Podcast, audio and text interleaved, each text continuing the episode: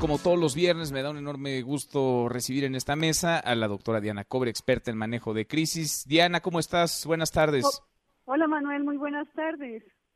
Pues eh, esta fue particularmente una semana difícil, distinta como han sido distintas las últimas, pero esta más todavía para millones de niñas, de niños y de papás y mamás, porque esta fue semana de regreso a clases. ¿De qué manera está afectando el encierro, el confinamiento a las niñas, a los niños y a las dinámicas de las familias, Diana? ¿Y cómo explicárselos?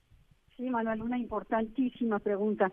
Mira, este, para empezar, los padres también tienen que hacer sentido del sinsentido, ¿no? Y, y, nuestra rutina, realmente, toda nuestra rutina está distorsionada y hay gran incertidumbre. Ahora, ¿qué crea esto en los chicos?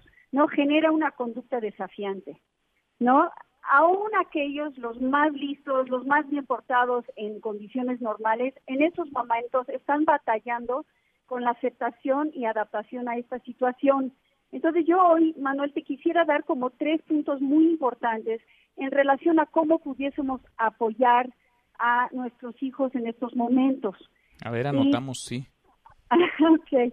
Como primer, primer punto importantísimo es simplifiquen, simplifiquen, simplifiquen. Relajen su nivel de exigencia en la productividad y en el nivel de eficiencia que esperas de tu hijo. ¿no? En estos momentos hacemos lo que podemos, no podemos hacer más. Ustedes, los, los padres, no somos maestros. ¿sí? Tenemos otras cosas que hacer, tenemos que hacer la casa, tenemos que a lo mejor tener nuestro trabajo, a lo mejor estamos no con más gente en la casa. Entonces, hay que reducir este estrés de querer ser escuela en casa o hasta trabajo en casa, ¿no? No podemos manejar, tenemos que no aceptar esta parte tan importante. Luego también es muy importante estructurar y mantener la calma, ¿sí? Todos necesitamos de una predictibilidad, ¿sí? Para generar calma.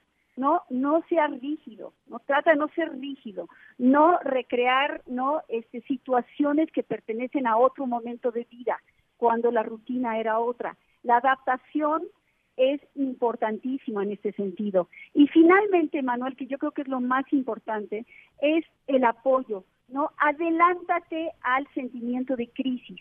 Si el niño cuando no cuando algo trae, normalmente no lo puede expresar en palabras, sino que lo expresa a partir de conducta y además lo siente a partir del estado de ánimo de los padres. Entonces, si tú puedes, como papá o mamá, conectarte empáticamente, ¿no? Lo estás ayudando a que pueda razonar y pensar tomando el control de sí mismo. Qué importante ¿eh? esto que dices porque Híjole, los papás, y he platicado con varios y con varias mamás también, sienten una carga enorme, ¿no? Sienten una responsabilidad tremenda y eso les presiona más todavía. Y en lugar de darle la mejor cara a su hijo, a su hija, preocupados por darles lo mejor en términos de educación, pues terminan presionándolos y presionándose mucho más. Cuando valdría la pena pronto decir, a ver, este no es el momento para, para estudiar, hagamos lo posible, hagamos lo mejor que podamos y si nos presionamos más del beneficio que obtenemos, cerremos el libro y hagamos otra cosa, porque si no el daño es mayor son palabras con gran verdad las que estás diciendo. Entonces, bueno, relevante durante una crisis, ¿no? Este, verbaliza y nombra, ¿sí? Estos temas tan difíciles. Los niños o uno no tiene por qué entender si no son nombrados.